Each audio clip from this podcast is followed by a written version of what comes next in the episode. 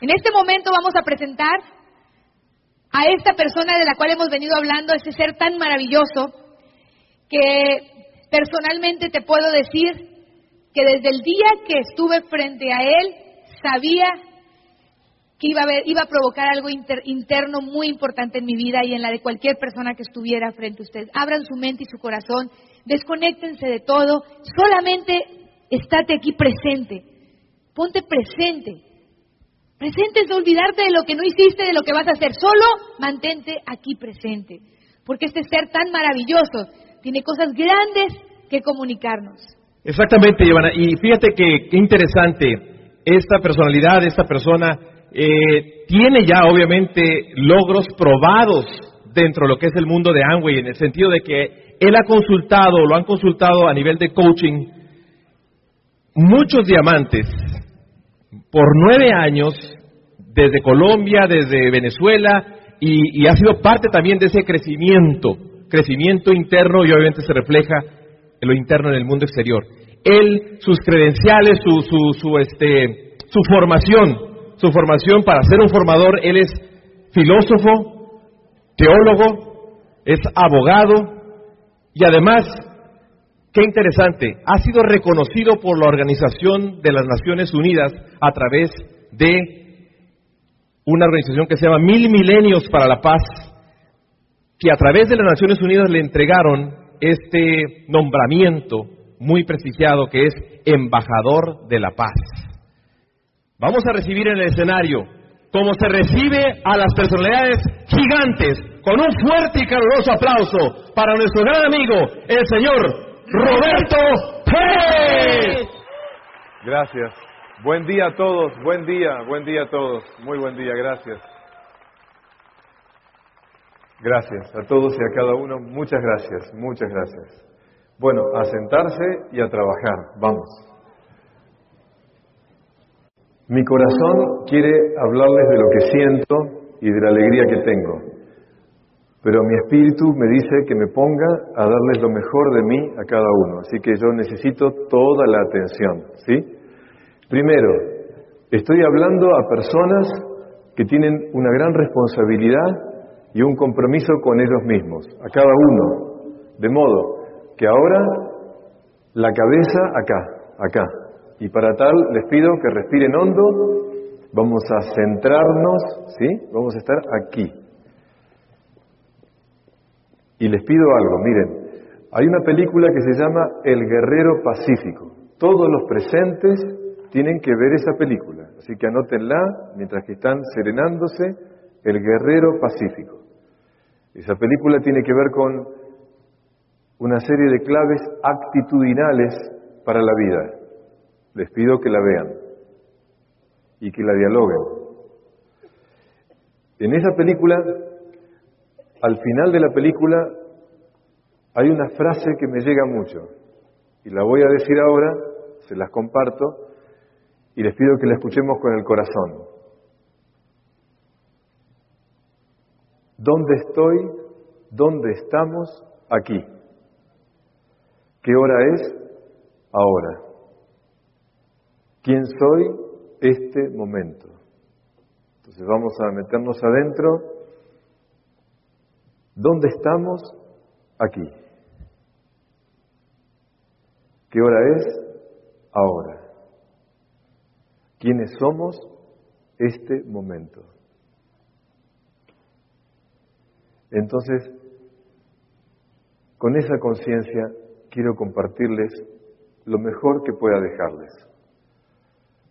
Así que gracias por la atención, gracias por estar y por permitirme compartirles con ustedes. Lo primero que quiero hacer, vamos a tener todo el día de trabajo, de trabajo interior. Vamos a tratar de ver cosas fundamentales. Lo primero que quiero hacer es que lo que les digo ahora, utilícenlo para multiplicarlo a otros. Todo lo que yo diga tiene como misión de que ustedes lo multipliquen. Entonces voy a empezar con algo que van a empezar en las casas, ¿sí? Empezamos muy práctico, ¿eh? A ver, ¿qué número, qué número se necesita para que una mano sea una mano?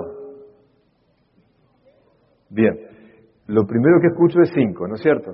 Porque cuando miramos una mano, enseguida vemos los cinco dedos, ¿sí? No, no es el cinco. A ver quién otro adivina. Ahí está. Ahora ya pensamos un poquito más metafísicamente y decimos, no, no cinco, uno. No, tampoco.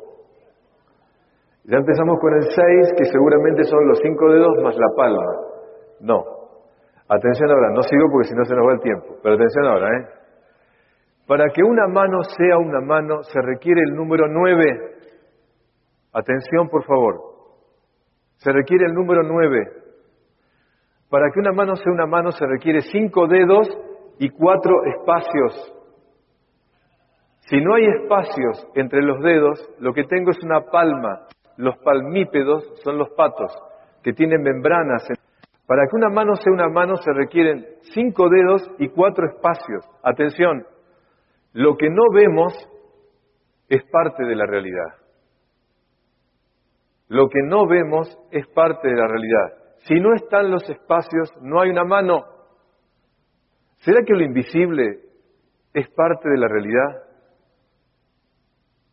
Para que haya una pieza musical, para que haya una, una, canción, se requieren dos cosas que empiezan con S. Primero, sonido. Y segundo, silencio. El silencio es parte de una música. Si no hay silencio, es un ruido. ¿Quiere decir, Roberto, que el silencio que no escuchamos es parte de la música? ¿Y quiere decir que los espacios entre los dedos son parte de la realidad? ¿Será que lo que no vemos es parte de la vida también? ¿Qué veo yo de ustedes? Personas sentadas,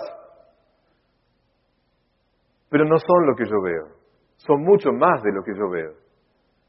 Ustedes ven de mí una persona aquí parada, pero lo que yo soy no es lo que se ve. Esto es el vehículo de mi ser, mi cuerpo. Cada uno tenemos una dimensión invisible, todos, que es nuestros afectos, nuestros principios, nuestros valores. Eso no se toca ni se ve, pero está. Lo que no se ve es parte de la realidad.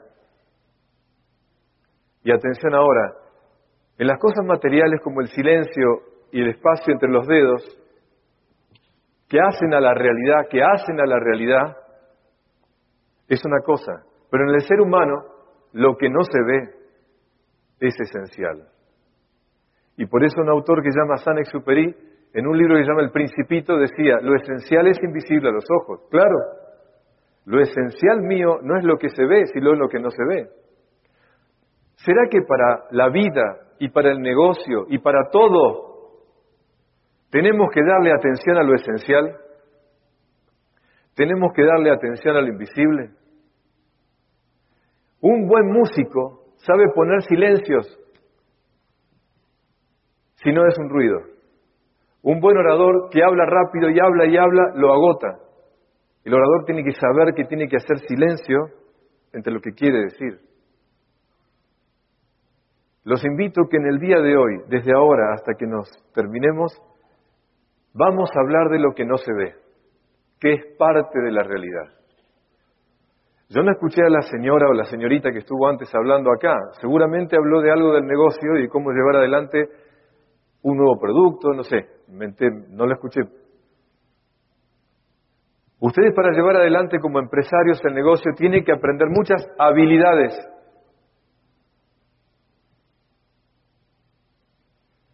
Pero atención ahora, el conocimiento nos da habilidades para la vida, pero la sabiduría nos da las razones para la vida. La sabiduría nos da las razones para la vida. Entonces lo que tenemos que pensar es que cada una de las personas que tengo delante tiene que tener habilidades y conocer muy bien el producto y el servicio y el negocio para que puedan prosperar. Pero atención, ustedes tienen una dimensión invisible y esa dimensión hay que alimentarla. Y en la medida en que la parte de nosotros, que es lo que no se ve, esté bien trabajado, entonces las habilidades y las capacidades que tengan y los conocimientos que tengan, lo pueden llevar al éxito que quieran. Pero si el interior de uno, si lo invisible, si lo que no se ve no está bien trabajado, que es lo esencial, lo exterior no alcanza, las capacidades no alcanzan. Por eso entonces la sabiduría nos da razones para vivir. Y la palabra sabiduría viene del verbo sapere, que significa saborear. Una persona sabia no es la que sabe más, sino la que aprendió a saborear la vida. Una persona sabia es aquella que sabe disfrutar la vida. Dime cómo disfrutas la vida y te diré cuán sabio eres. Y entonces el arte de vivir es el arte de adquirir sabiduría. Y sé que muchos de ustedes vienen de México, de Guatemala, de Honduras o de otros países de Centroamérica. Yo vengo más del fin del mundo, de abajo, de allá. Pero en el pueblo, los pueblos de ustedes, si había algo que yo admiro de sus antepasados, es la sabiduría que tenían. Ellos tenían claro las razones, las razones para vivir, las actitudes fundamentales que eran las razones de la vida. Entonces lo que tenemos que hacer en el día de hoy es dirigirme al interior de ustedes y traer de la sabiduría de los antepasados de ustedes que yo he aprendido, más de otros pueblos, para alimentar y nutrir esa sabiduría. ¿Para qué? Para que todos saboreemos la vida, para que todos disfrutemos la vida. De eso se trata. Y hacer un negocio es un juego en el cual tengo que tener alegría. Si quieren que esto los lleve a la prosperidad, sean sabios. ¿Y qué significa la sabiduría? Saborear la vida, disfrutar la vida. Ahora bien, la sabiduría, dice un autor, dice así, anótenlo para que no se olviden, la sabiduría no deriva de acumular conocimientos, la sabiduría no deriva de acumular conocimientos, deriva de experiencias bien digeridas de la vida. La sabiduría no deriva de acumular conocimientos, deriva de experiencias bien digeridas de la vida. Por lo tanto, les voy a dar un secreto. Así como en el negocio está la doble X, les voy a dar el arte de vivir, la artesanía de vivir, se basa en la doble D. Atención, y lo anoto para que lo vean visualmente la doble D. La doble D es esto. El arte de vivir, la sabiduría de la vida, pasa por dos cosas. Por disfrutar lo agradable y por digerir lo desagradable. He aquí el secreto.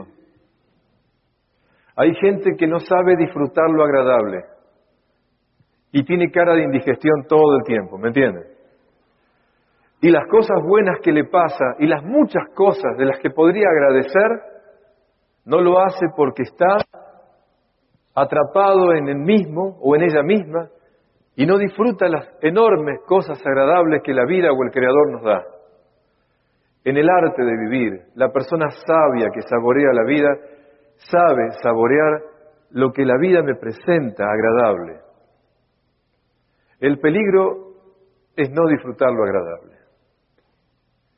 Pero el segundo peligro es que nosotros tenemos que entender que lo desagradable también es parte de la vida, es parte. Y como es parte de la vida, en el arte de vivir, yo tengo que aprender a digerir lo desagradable. No rechazarlo, no enojarme, digerirlo. ¿Y cómo se hace, Roberto, para digerir lo desagradable? Atención, necesito todas las antenas, ¿eh? Para digerir lo desagradable se requiere lo que hace nuestro aparato digestivo. ¿Qué hace? Le damos de todo. Lamentablemente le damos de todo. No, le damos cosas buenas y no tan buenas. Pero lo que ingerimos, el aparato digestivo lo que hace, atención ahora, es extraer lo nutritivo de lo que recibe y expulsar lo que no es nutritivo. Si el aparato digestivo no pudiera asimilar lo nutritivo, estaríamos anémicos. Y si el aparato digestivo no expulsa lo que no es nutritivo, nos enfermamos y nos intoxicamos. ¿Será que eso es la vida? ¿Será que eso es todo? ¿Será que tenemos que aprender de las situaciones difíciles, extraer lo nutritivo, lo que tengo que aprender de eso? Y que tengo que sacar de mi vida lo que no es nutritivo, porque si no me intoxico. Estoy seguro que más de uno aquí está intoxicado de algo. Atención ahora, una intoxicación, lo voy a decir con dolor porque algunas cosas me enteré, como dicen los chicos, pero no por chisme, sino me enteré por el dolor que causaba en algunas personas que están presentes. ¿eh?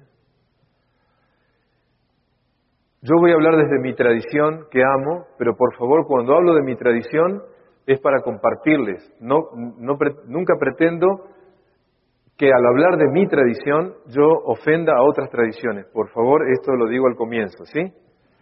Vengo de mi tradición cristiana. Jesús en el Padre Nuestro dice, perdona nuestras ofensas como nosotros perdonamos a los que nos ofenden. Y si uno lee el texto, al terminar la, oración, recalca de nuevo, dice, no se olviden de perdonar. Señoras y señores, lo que intoxica el alma o lo que intoxica la vida de una persona, lo que hace que no nos lleve a digerir y que tengamos cara de indigestión, lamentablemente es el no perdón. Y el no perdón causa dos cosas. Primero, la culpa es no perdonarme a mí. Y el rencor es no perdonar al otro. Y aquí les pongo los dos venenos que si no los digerimos, intoxicamos mi vida y la convivencia. Entonces yo te pido que te preguntes a vos, ¿hay esto en tu, en tu interior? ¿Vos querés llegar a diamante? Hermano, no entendiste nada si no, si no limpias esto.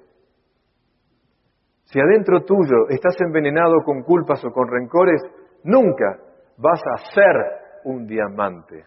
Llegarás a diamante, pero nunca vas a ser un diamante. ¿Se entiende, no es cierto?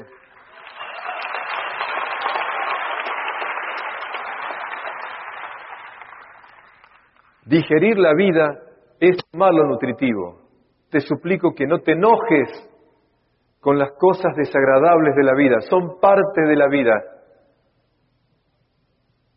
Y cuando aprendes a tomar lo nutritivo de lo desagradable, de todo, hasta de la muerte de un ser querido.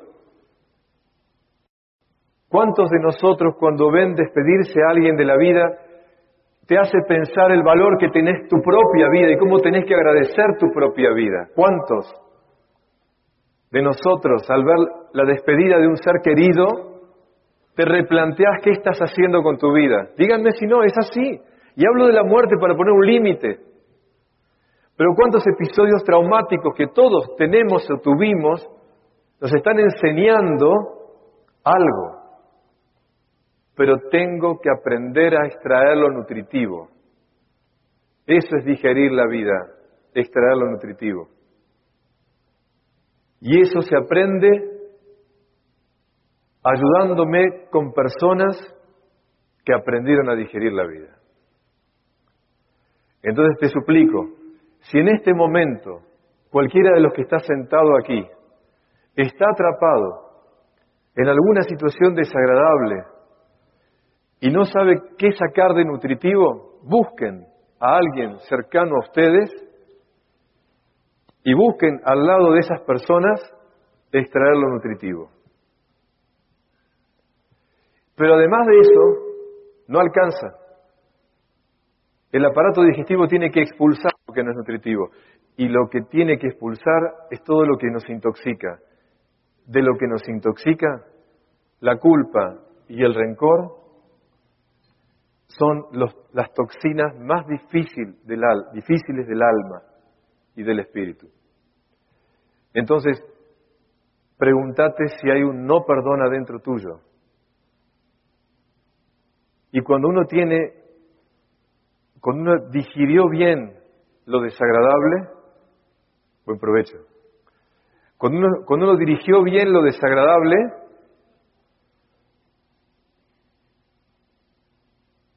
tiene el interior bien alimentado y no está intoxicado. La persona que no sabe extraer lo nutritivo tiene anemia. Y hay gente con anemia espiritual. Y hay personas que lamentablemente, al no poder sacar lo que es negativo, tu debilidad, tu pasión no gobernada, tus culpas y rencores, estás envenenando tu vida y la convivencia con los que te rodean. Y entonces, ¿cómo querés avanzar hacia una meta como la que te quieres proponer si lo invisible que no se ve no está sano? Te invito a que entiendas que llegar a diamante es una meta plausible. Es muy difícil llegar si todo lo que te digo está atrapándote en la vida. Pero a veces, por una exigencia propia, algunos llegan. Hace nueve años que camino esta querida familia grande que es Amway. Y he visto llegar a Diamante algunas personas anémicas o tóxicas. Y a la larga, a la larga, esas personas que llegaron por una decisión sostenida de, de esfuerzo, esas personas terminaron dañando a los demás. Cuanto más tenés, más responsable sos de lo que tenés. Y si llegaste a ser una persona con un pin más alto, tenés más responsabilidad. Llegar más alto no te hace mejor, te hace más responsable. Y entonces cuidado con llegar a diamantes sin ser diamantes. Tu trabajo, el que nadie ve, el que tenés en el cuarto cuando estás solo con vos mismo, es preocupación de ser diamante. Entonces pregúntate, ¿cómo estoy digiriendo la vida? En la vida hay dos personas, dos tipos de personas, los que duran y los que maduran. Los que duran envejecen y los que maduran se hacen sabios. Lamentablemente la persona que dura es la que quedó atrapada en el tener, en lo exterior, y que va la vida llevándola adelante sin disfrutar ni digerir bien la vida. Esa persona dura y envejece. En cambio, la persona que trabajó su interior, que está bien alimentada, que está bien trabajada, que disfruta y digirió la vida bien, es como una fruta madura. La persona vieja es agria. La persona que trabajó el interior y que es una persona madura, esa es dulce, como una fruta madura. Mostrame con tu dulzura que aprendiste a vivir. Vos querés llegar a diamante, yo te propongo algo, no llegues a diamante, sé un diamante. Mostrame con tu dulzura, con tu dulzura que lo sos. Mostrame con tu dulzura que lo sos. Entonces, atención por favor. Necesitamos personas sabias, personas que saboreen la vida, personas que disfruten la vida y que sepan digerir la vida, personas que se sepan nutrir de las situaciones de la vida desagradables y personas que sepan eliminar las toxinas o lo tóxico, lo que no es nutritivo. Parece simple, pero señoras y señores, sobre todo les pido, los que son papás y mamás, Enseñamos lo que sabemos, pero contagiamos lo que vivimos. Los que no me escucharon, escríbanlo con mayúscula. Enseñamos lo que sabemos, pero contagiamos lo que vivimos. Si vos andás con cara de indigestión en la vida y no disfrutás la vida, aunque sepas mucho, aunque tengas mucho, aunque logres mucho, le contagias a tus hijos tu cara de indigestión y tu incapacidad para disfrutar. Pregúntate muy bien si a las personas que te rodean, ¿qué les estás contagiando? Entonces anoten esta frase que es clave, por favor, es clave. Y dice así, cuando nos volvamos a ver si nos encontramos, les voy a tomar examen de cada pensamiento. ¿eh? Atención, le voy a decir la primera palabra y ustedes la tienen que decir. Lo que hacemos en nosotros, anótenlo por favor, lo que hacemos en nosotros afecta a los otros. Lo que hacemos en nosotros afecta a los otros. Y lo que no hacemos en nosotros afecta a los otros.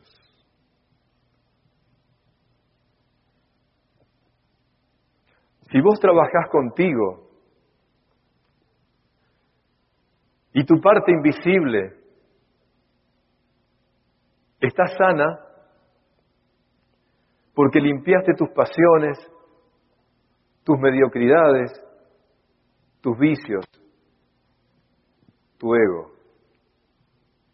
Entonces eso contagias. Si vos trabajaste sobre ti, afectás a los otros para bien. Y si no trabajaste sobre ti, si no trabajaste sobre la parte invisible, lamentablemente también afectás a los demás. Y cualquiera de los presentes que me diga esto, Roberto, eso es un tema mío, yo no, no molesto a nadie, olvídate, no entendiste nada, no entendiste. Lo que no haces para bien en vos, eso también afecta a los que te rodean. Porque lo que no trabajaste en vos para alcanzar la mejor versión de vos mismo, lo que no trabajaste en vos para alcanzar la mejor versión de vos mismo, eso afecta a los que te rodean porque les estás privando a ellos de algo que podrías darles si vos trabajás sobre vos mismo. Tu omisión es un pecado también.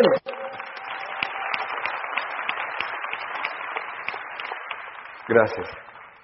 Ojo, por favor, no pienses, alguien me puede decir a mí, Roberto, yo no hago mal a nadie. Hermano del alma, no viniste a no hacer mal a nadie, viniste a hacer todo el bien posible.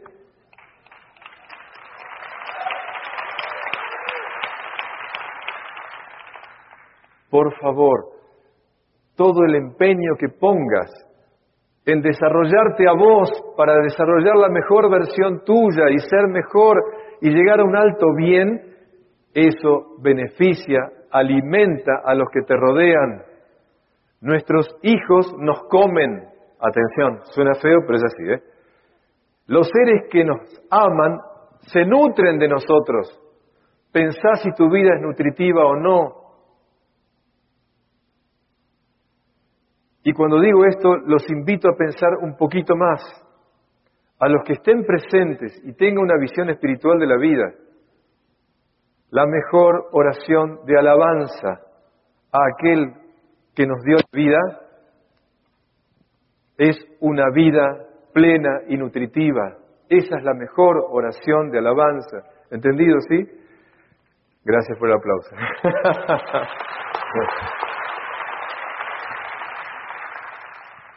Trabajar en ti es un acto litúrgico. Ser mejor persona es un acto sagrado. Si tú te dices espiritual y no mejoras lo que tenés que mejorar de ti con todo cariño, tu espiritualidad es muy inmadura. Si tú amas a tus hijos y no podés trabajar lo que tenés que trabajar en ti, nutriéndote y sacando lo tóxico, perdóname, algo anda mal. Ustedes cuando ven una, una mujer embarazada, siempre uno sueña que esa señora o señorita no fume, no tome alcohol, siempre pensamos eso, ¿no es cierto? Para que no le dañe físicamente. ¿No será que también en esa etapa de formación tenemos que pedir que esa mujer no tenga ni culpas ni rencores, que sepa disfrutar la vida y que aprenda a digerir bien la vida para que su bebé que se forma esté bien, sea esto también. Voy a pedirles que anoten una frase que se los dije ayer a muchos, pero necesito que la tengan todos, por favor. Dice así, la mayor influencia, la mayor influencia psicológica, la mayor influencia psicológica en la vida de los hijos, la mayor influencia psicológica en la vida de los hijos es la vida no vivida de los padres. Es la vida no vivida de los padres. No te preocupes por la pornografía, ni por la tecnología abusiva, ni por el consumo, ni por las adicciones.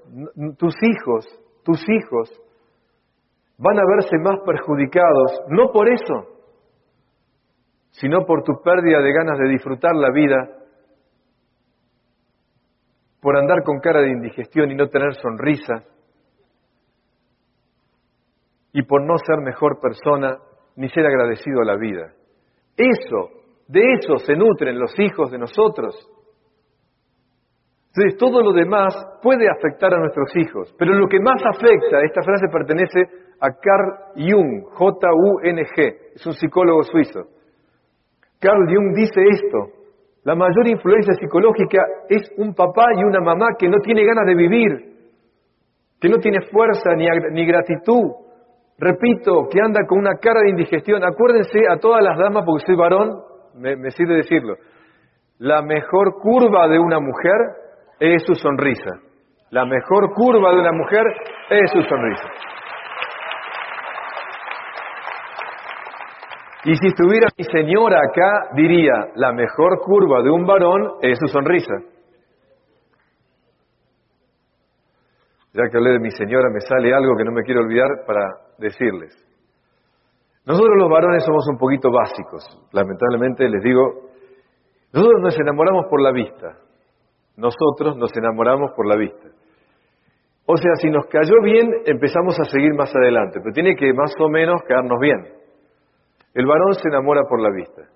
Por eso la dama tiene que gastar tantos productos de belleza para tratar de atraernos. Ustedes se dan cuenta, ¿no es cierto? En el negocio la tienen clara y por eso venden productos de belleza. Estamos viendo, ¿cierto? Les hablo a los varones. Las mujeres no se enamoran por la vista. Las mujeres se enamoran por el oído. Chan, chan. Lo que enamora a una mujer son palabras dulces, son palabras atentas. Es la ternura de tus palabras. Así que hermano, puedes sacarte toda la ropa que de esa mujer no le va a encantar verte así. ¿Está claro? No pasa por eso. Pasa por hablar lindo, ser dulce, ser impecable en tus palabras. Así que hermano, el tema es el tonito, el tonito que tenés. ¿Está claro? El tonito es el problema. Ni te quejes ni grites. Si querés mantener a tu mujer enamorada toda la vida, cuida tus palabras. Y las damas cuiden su cuerpito, pero eso es aparte, ¿no? Eso.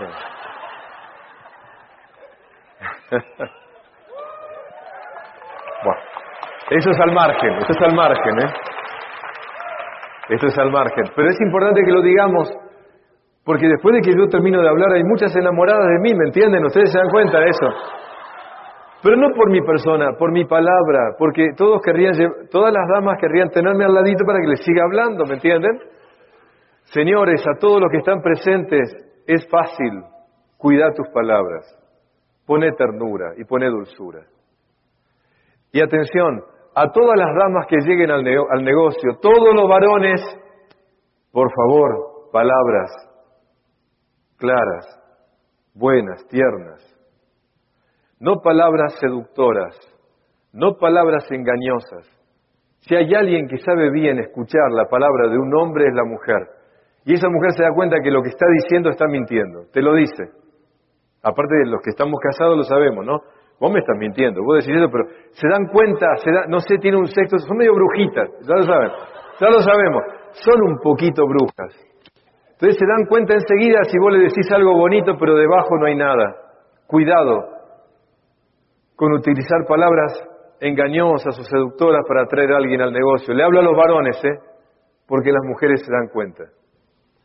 Sé honesto, sé dulce, sé claro en tus palabras y muchas personas, sobre todo damas, se van a acercar por esa palabra tuya. Esto a los varones. ¿eh? Y entonces sí, este es el arte de vivir, la artesanía de vivir. Entonces, digerir y disfrutar la vida. Les dije lo que es la sabiduría. Les expliqué la importancia que tiene en el arte de vivir la influencia psicológica sobre nuestros hijos.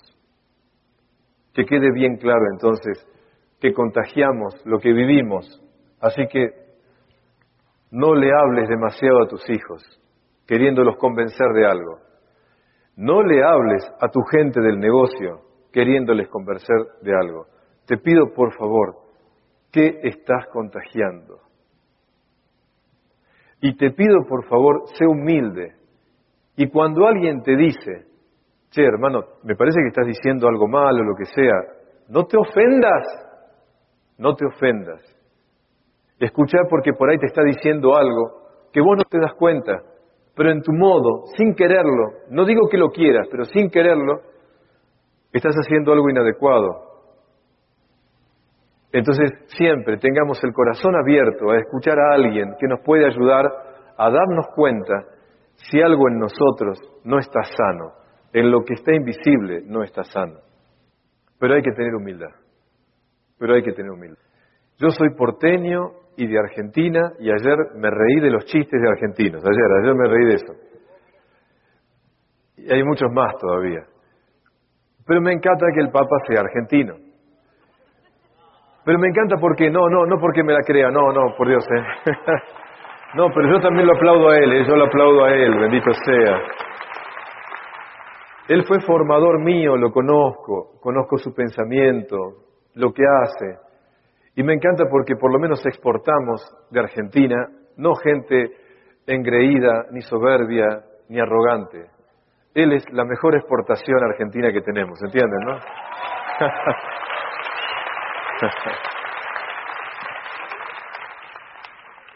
y me sirve decirlo porque tengo ese modelo que admiré en mi formación y ahora lo admiro más en donde está. Y por eso les pido que me entiendan que la humildad es el secreto de todo. Es, el secreto de todo, la humildad. ¿Y por qué? Porque la palabra humildad viene de humus. Humus significa tierra. Y la persona humilde siempre como la tierra no es imperativa ni arrogante.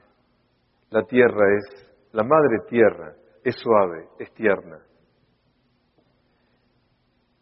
Cuando uno va al contacto con la madre tierra sentís paz, amor, dulzura, gratitud. Les dejo un secreto. Hoy vi una señora embarazada, por eso me acuerdo de las embarazadas y me viene bien.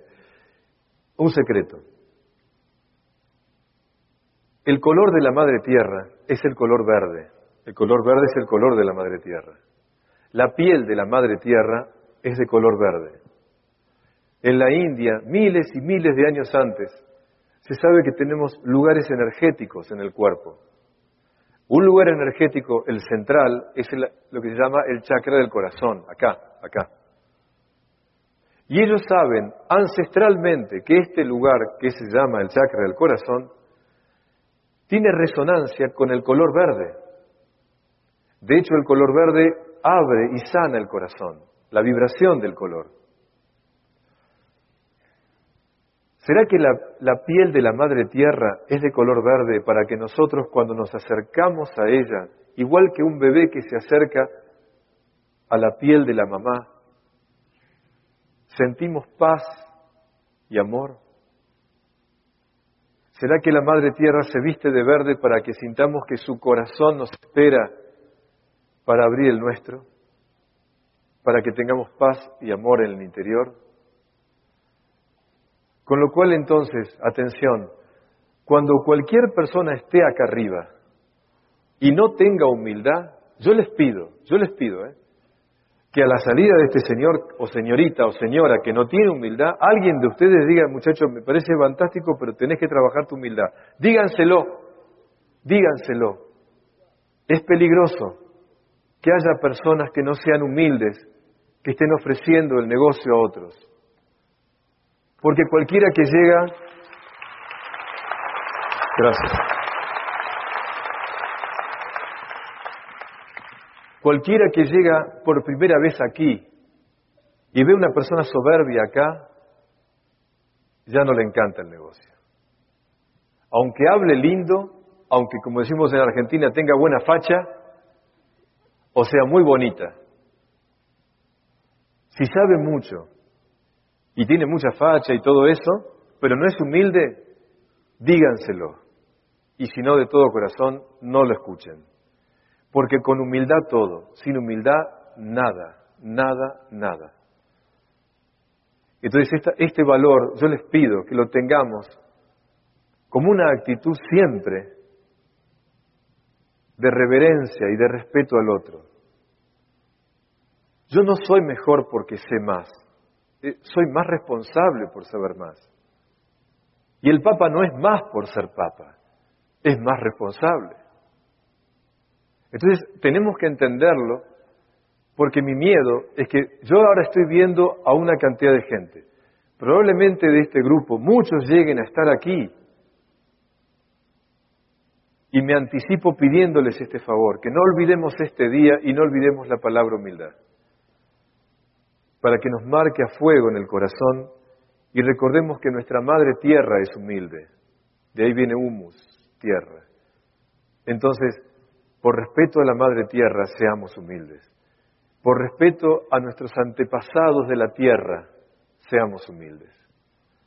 Entonces la humildad es un valor que tiene que estar encarnado en toda persona. Y atención ahora, claro, ser diamante implica ser humilde. Ser diamante implica ser humilde. Y si alguno de ustedes el veneno de la arrogancia aparece, con amor díganselo, porque nos perjudicamos todos, porque nos perjudicamos todos. No es un problema de él, lo que hacemos en nosotros afecta a los otros. Y cuanto más responsable soy, más afecto a los otros, para bien o para mal. Y el veneno de esto es la soberbia la arrogancia y la falta de humildad. Todo tiene que ver con la sabiduría y hablamos de la doble D, así queda bien claro esto. Y ahora sí, entonces, con esto que les digo, me queda por entrar a fondo en un tema. Voy a hablar de algo que muy pocos recibieron como enseñanza bien, y yo me incluyo, yo me incluyo. Quiero hablarles a ustedes del amor a uno mismo. Ese va a ser el tema que quiero encarar ahora con ustedes. De lo que hablé es de la sabiduría de vivir. Ahora quiero entrar en el amor a uno mismo. Para empezar, tengo que decirles algo, pero lo digo con un pensamiento. Un pensamiento resume lo que quiero decirles al comienzo. Y dice así, los vínculos, los vínculos son el lugar los vínculos son el lugar donde el alma cumple su destino. Los vínculos son el lugar donde el alma cumple su destino. Significa que cada uno de nosotros tiene que descubrir, cada uno de nosotros, tiene que descubrir cuál es su ideal y su misión en la vida. Y para esto los líderes de ustedes les van a decir cómo. Yo tengo una conferencia en YouTube. Entren en YouTube y pongan ideal y misión de vida y pongan ahí Roberto Pérez si tienen dudas y aparece una conferencia de una hora y cuarenta minutos. A todos los presentes y a los que están atrás que no llego a ver bien los ojos, les pido por favor que esto es muy importante. Miren atentamente este video mío, que es una conferencia que la pueden gratuitamente tener ahí para todos. Y si tienen hijos que van de 16 años para arriba, con amor, no imponiéndoles, con amor, invítenlo a que vean con ustedes este video que se llama Ideal y Misión de Vida, que dura una hora 40 minutos. O sea que ya tienen dos cosas para ver, el guerrero pacífico y me tienen que mirar a mí. ¿Está claro?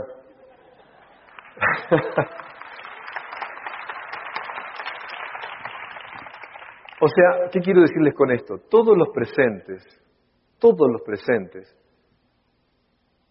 tenemos que preguntarnos siempre para qué vinimos a esta vida.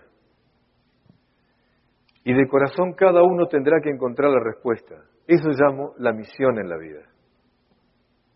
No voy a hablar de eso porque los remito ahí.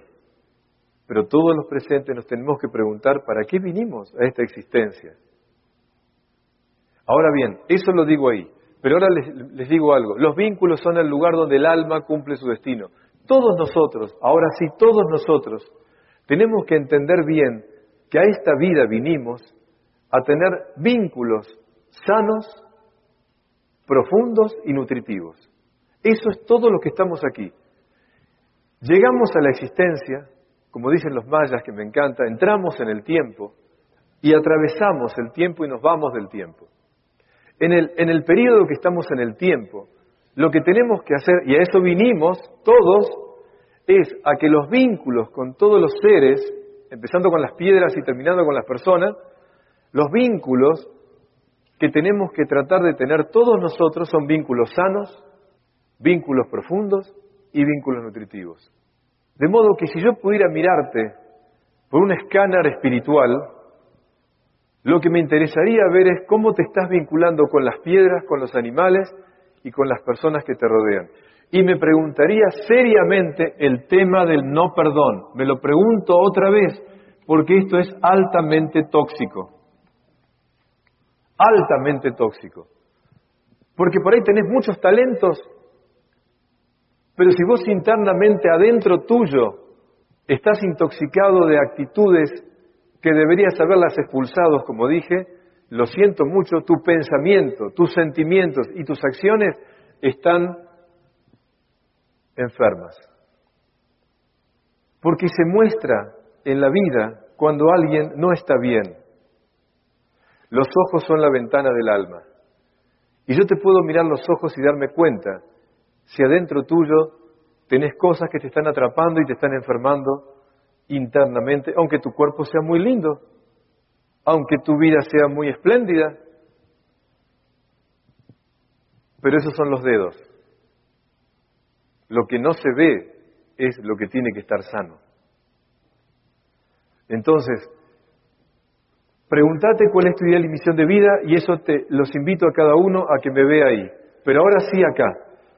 Los vínculos son el lugar donde el alma cumple su destino. Entonces, la calidad de tus vínculos, la calidad de nuestros vínculos, nos constituyen como personas, nos constituyen como personas. De manera tal de que cuando nos tenemos que despedir de esta vida, esa es la diferencia. Te podés ir de esta vida siendo un viejo o una vieja, o te podés ir de esta vida logrando ser una persona sabia. Lo que digo duele un poco, ¿eh? Lo aprendí de los mayas, ¿eh? Para que sepan de dónde. A los 70 años, en el mundo antiguo, se pasa una puerta. Se pasa una puerta. Hasta los 70 años podés entrar y salir de actitudes positivas y negativas. Pero a partir de los 70 años, uno de, ya ahí, a partir de ahí, ya la persona pasa a ser o una persona vieja o una persona sabia. ¿Y cómo te das cuenta que es una persona vieja? Porque se queja de todo, porque vive hablando mal de los demás, y cuando mira del pasado siempre está ofendida por lo que le hicieron mal o lo que no le hicieron. Típica persona vieja. En cambio la persona sabia agradece todo, tiene dulzura y sonrisa y normalmente mira al pasado para contarte cosas lindas. ¿Se entiende, no? El vino malo, cuando pasa el tiempo y dura, se avinagra. Hay gente avinagrada. La gente vieja es avinagrada. Entonces ahora sí, pasados los 70 años uno cae en una cosa o la otra. Por eso es que el trabajo de la vida es terminar nuestra vida siendo faros en la vida de los otros. Y no lastres, y no lastres en la vida de los demás. El lastre es lo que lleva un barco como carga pesada. No seamos lastres de nadie, seamos faros de todos. Pero ustedes como yo, me duele decirlo, cuando pienso en mi papá y mi mamá, me duele, lamentablemente les ha costado mucho ser faros. Y no puedo decir que lo hayan sido. Y no los quiero ofender a ellos, pero de alguna manera ustedes como yo saben que hay personas que son viejas. Y por ahí es tu papá o tu mamá. La Biblia dice que hay que honrar padre y madre. No te dice que tenés que amarlos, tenés que honrarlos. Y honrarlos significa que tenés que cuidarlos, atenderlos y respetarlos. Pero si pasó los 70 años y es una persona vieja, no quieras cambiarlos y no te enganches en lo que dicen o en lo que hacen y poner límites, porque si no tu vida se va a intoxicar y la vida de tu familia también. Hay mucha gente en el negocio que queda atrapada por estados emocionales de lo que hace lo que le dicen los padres, a la edad que tenemos nosotros, ellas grandes. Uno, si quiere aprender a vivir y tener esta sabiduría que digo, tiene que entender que una persona más de 70 años que decidió ser vieja, la honro, la cuido, la atiendo, pero tengo que poner límites para que no me intoxique. Ahora, si mi madre o mi padre es una persona sabia y es un faro, tengo que hacerme el tiempo de estar seguido con él o con ella para absorber todo lo que pueda. Entonces, cuidado con esto que digo. Sé que muchos tienen a sus papás fuera de esta patria pero si pueden mantengan el contacto con las personas sabias, porque ellos nos alimentan también a nosotros. Entonces, claro, los vínculos son el lugar donde el alma cumple, donde el alma cumple su destino. Cuando una persona llegó a ser, va la vida creciendo bien, tiene vínculos sanos y termina la vida siendo una persona sabia, con vínculos ricos. Cuando la persona envejeció, los vínculos los tiene todos tóxicos. Todo tiene problema, todo le cae mal, todo le cae mal. Conclusión. Ama al prójimo como a ti mismo. Si alguno cree que esto pertenece a la tradición cristiana, les voy a contar que no es así. Lo que les voy a decir ahora es algo que tampoco nos enseñaron pero que tiene que ver con que esto, precepto de ama al prójimo como a ti mismo, es algo que está en antiguas tradiciones del planeta, no de ahora, de mucho antes. El Islam dice así, ninguno de ustedes es un creyente hasta que desee para su hermano lo que desea para sí mismo. En el budismo, no lastimes a los otros de la forma que a ti te lastimaría. En el brahmanismo, que es la India, no hagas a los otros lo que te produciría dolor que te hagan a ti. Esta es la suma de todos los deberes. En el confucianismo, haz a los otros lo que tú te, lo que te desearías que te hagan a ti. En el taoísmo, Considera el beneficio de tu prójimo como tu propio beneficio y las pérdidas de tu prójimo como tus propias pérdidas. Trata al otro como tú tienes que tratarte a ti mismo. En el Talmud, la, la tradición judía, lo que te es odioso no se lo hagas a tu prójimo. Esta es toda la ley, el resto es comentario. Cuando escuchamos nosotros ese pensamiento, ama al prójimo como a ti mismo, los que venimos de la tradición cristiana sabemos que se acercó alguien y le dijo, Señor, decime cuál es el mandamiento más importante. Y dice, ama a Dios sobre todas las cosas y al prójimo como a ti mismo. Ahora los invito a que entiendan algo. En toda la Biblia no existe una larga explicación de qué significa amarse a sí mismo. Lo paradójico es que si yo pertenezco a esa tradición, hubiera esperado que en alguna parte de la Biblia, si yo digo que tengo que amar al otro como a mí mismo, me expliquen bien qué es amarme a mí mismo. paradójicamente no hay una larga explicación de ese tema. Más aún, si uno busca a los que nos formaron en la catequesis o en cada uno en su forma de doctrina, van a ver que estoy seguro que no estuvo la materia amor a uno mismo. Si yo llego a hacer un colegio nuevo, y espero que llegue también hasta acá, habría una materia que se llama amor a uno mismo. Fíjense qué patológico que es el problema, que para muchos que cuando ustedes me están escuchando amor a uno mismo, asocian eso con egoísmo. Más aún, hay mucha gente que me dice, esto de amarse a uno mismo es medio peligroso, Roberto, me es medio New Age, esto es medio New es medio como, es como el egoísta, medio, el egoísta, en el fondo ser egoísta. Esta mañana les suplico que cuando se levanten de estas sillas, les quede recontra claro lo que es amarse a uno mismo, que no tiene pero nada, pero nada, pero nada que ver con ser egoísta. Entonces tomemos aire y vamos a tratar de poner una definición clarísima sobre esto. El egoísta vive para sí mismo. Busca su beneficio y no le importa nada si al buscarlo afecto a otros. Eso que quede re claro.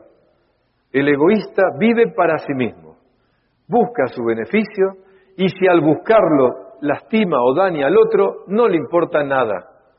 Y el egoísta te va a decir así, si yo haciendo lo que yo quiero le afecto al otro, es un problema del otro que no se sabe defender, no es un problema mío. Y si es un empresario egoísta, si haciendo una empresa que intoxique al medio ambiente, ¿qué va a decir? No, hermano, perdóname. Yo hago lo que tengo que hacer. Si no lo hago yo, lo hace otro. Si ven la película El Señor de la Guerra, es un vendedor de armas, Nicolas Cage. En esa película, él le dice a su mujer, si no lo hago yo, lo hace otro. El egoísta busca su beneficio y si intoxica o daña, es un problema del Estado que no pone leyes, no es un problema mío. ¿Ven?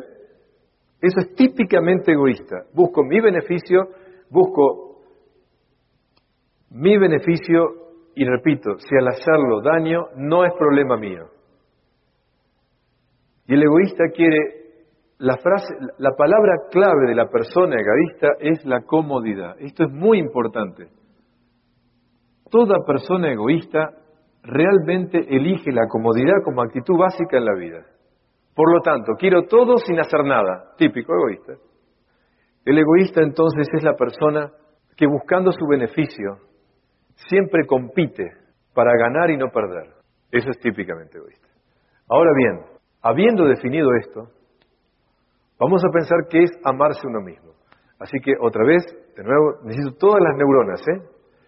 Para poder decir qué es amarse uno mismo, necesito definir qué es amar. Así que en esta mañana, aunque todos tengan seguramente una manera de definir esto, yo les pido, yo les pido que me escuchen con, con amor y si les sirve mi definición, que no es mía, es de Platón, la tomemos juntos como un lugar donde podamos tener claro esto. Platón, 300 años antes de Cristo, dijo algo que le pertenecía a otros antes, pero lo, pongo ahí para poner un, un punto.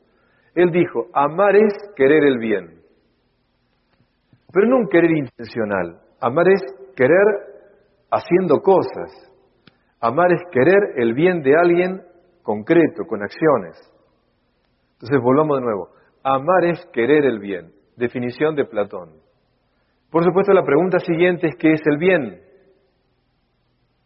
Y dice, el bien es el desarrollo pleno de un ser. Repito, el bien es el desarrollo pleno de un ser. Por lo tanto, amar es querer el desarrollo pleno de aquello que amo. Amar una planta es querer el bien de la planta. Y el bien de la planta es querer que ella se desarrolle plenamente, ¿me entienden? Y por lo tanto, voy a darle la atención, el cuidado, el agua, el sol, que necesita para que se desarrolle. Eso es amar una planta. Amar un animal es querer el bien de ese animal. Y el bien de ese animal es querer que se desarrolle plenamente. Las vacunas, la atención, el cuidado, toda la amorosidad que necesita. Eso es querer a un animal. Amar un animal es querer el bien y el bien es el desarrollo pleno de ese animal. Atención ahora. Amar al otro es querer el bien del otro. Y el bien del otro es su desarrollo pleno.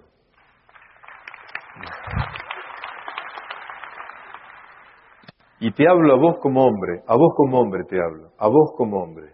Vos decís que amás a tu mujer, estimulás, la ayudás, le das todo lo posible para que se desarrolle plenamente como mujer. O en tu, en tu manera de amar hay más necesidad y la tenés al lado para que haga todas las cosas de la casa. Yo la quiero, pero la quiero acá, está claro, ¿no? Cuidado con confundir amor y necesidad. Te llamo la atención con amor, ¿eh? ¿La amás o la necesitas? Si la amás, la promoves y la edificas. Y no hablas mal de ella, ni delante ni fuera de ella. Y a vos, mujer, te digo lo mismo. Si amás a tu hombre y querés el bien de él y su desarrollo pleno, favoreces que él se desarrolle y crezca profundamente? Atención lo que voy a decir ahora. Le advertís amorosamente cuando no lo está haciendo.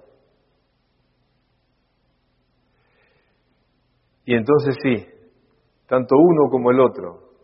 ¿Cómo me doy cuenta si ese matrimonio, esa pareja, está madurando bien? Si él, al lado de ella, es un gran hombre. Y si ella al lado de él es una gran mujer, ahí tengo un gran matrimonio. ¿Me entiende?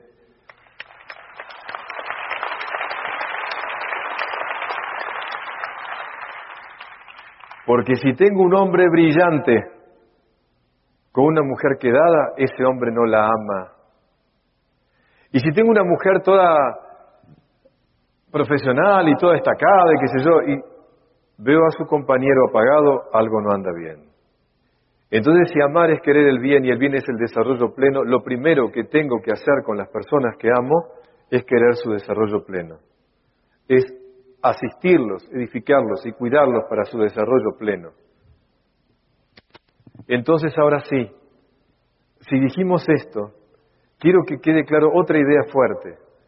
¿Qué es amar de verdad? O como diríamos, ¿Cuál es el amor verdadero? ¿Qué es amar de verdad? Atención, atención por favor. Amar de verdad es ver antes de dar, verdad. El amor verdadero primero ve y después da. Cuidado, cuidado. Supongamos que tengo varias plantas y tengo un cactus y tengo un helecho y tengo otras plantas. Si yo amo de verdad las plantas, a cada uno la voy a regar de acuerdo a lo que necesita. Porque si riego al cactus como al, helecho, el, el cactus se pudre, ¿no es cierto? Hay gente que se pudre con la manera de amar que tengo yo. ¿Entienden lo que digo? O sea, lo amo tanto que lo pudrí. ¿Es así? Hay algunos chicos que están podridos del amor de los padres, ¿me entienden? Porque algo anda mal. ¿Por qué? porque tengo que ver antes de dar. Antes de dar algo tengo que ver si él lo necesita, si se lo merece, si lo ganó. En la Argentina hay un libro que dice así, Mujeres que aman demasiado, dice así el libro. El amor verdadero no es amar más, sino amar bien. Y amar bien supone dar al otro lo que sé que el otro le ayuda a su desarrollo pleno. En una, en una generación anterior, un papá diría esto, yo amo, tengo cinco hijos, Roberto, y a los cinco los amo, y les doy a los cinco lo mismo porque para mí lo importante es que nadie crea que estoy discriminando, le doy a los cinco le doy igual, patético, mal. Un padre de hoy que entendió cosas diría, no, Roberto, tengo cinco hijos y a cada uno le doy lo que cada uno sé que lo va a aprovechar bien.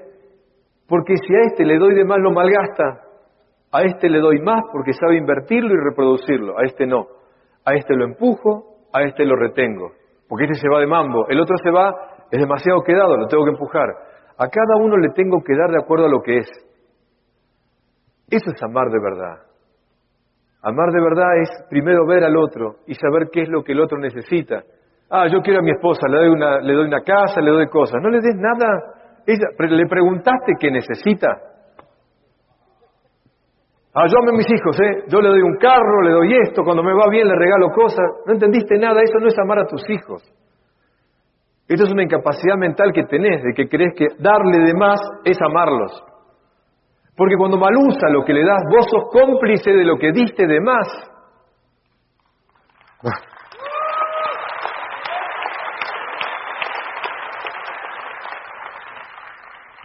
Gracias, pero me pongo así porque veo tantas cosas. Entonces, cuidado con esto. Amar es saber dar. Saber darle a cada uno lo que le sirve para su desarrollo. Y por eso le pregunto, ¿te hace bien esto? ¿Necesitas esto? Un padre que era exitoso abogado, que tenía un hijo que le gustaba tocar la guitarra, él añoraba tener una guitarra profesional para poder dedicarse a la música clásica con la guitarra. ¿Qué le regaló el padre? Una moto. Y yo le dije, ¿por qué le No, porque este chico está demasiado metido para adentro, tiene que salir, así que le regaló una moto para que, para que salga. ¿Y vos decís que lo amás? ¿Por qué no le preguntaste qué es lo que él necesita? Y seguro que te hubiera dicho que necesitaba una guitarra profesional para... No, pero eso lo, que yo le doy esto porque yo sé que le hace bien. ¿Me entiende lo que digo? Es patético. Amar de verdad es ver antes de dar. ¿Qué necesitas? ¿Qué te hace bien?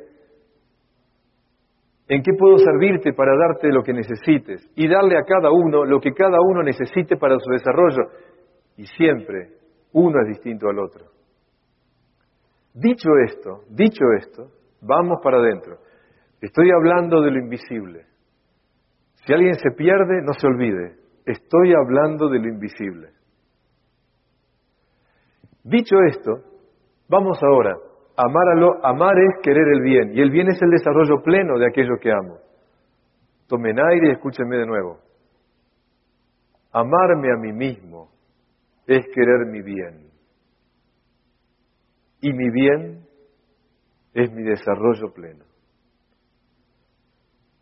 No importa la religión que profeses, no importa al partido político que pertenezcas, no importa la filosofía que tengas, desde la antropología, el bien de un ser humano es su desarrollo pleno. Por lo tanto, amarte a vos mismo es querer tu propio bien. Y tu propio bien es tu desarrollo pleno. Entonces, todo lo que hagas para desarrollarte plenamente, eso se llama amarte a vos mismo. Pero para amarte a vos mismo, tenés que renunciar a lo que no te lleva a la plenitud. Y tenés que dedicar tiempo y energía para crecer interiormente y llegar a tu desarrollo pleno.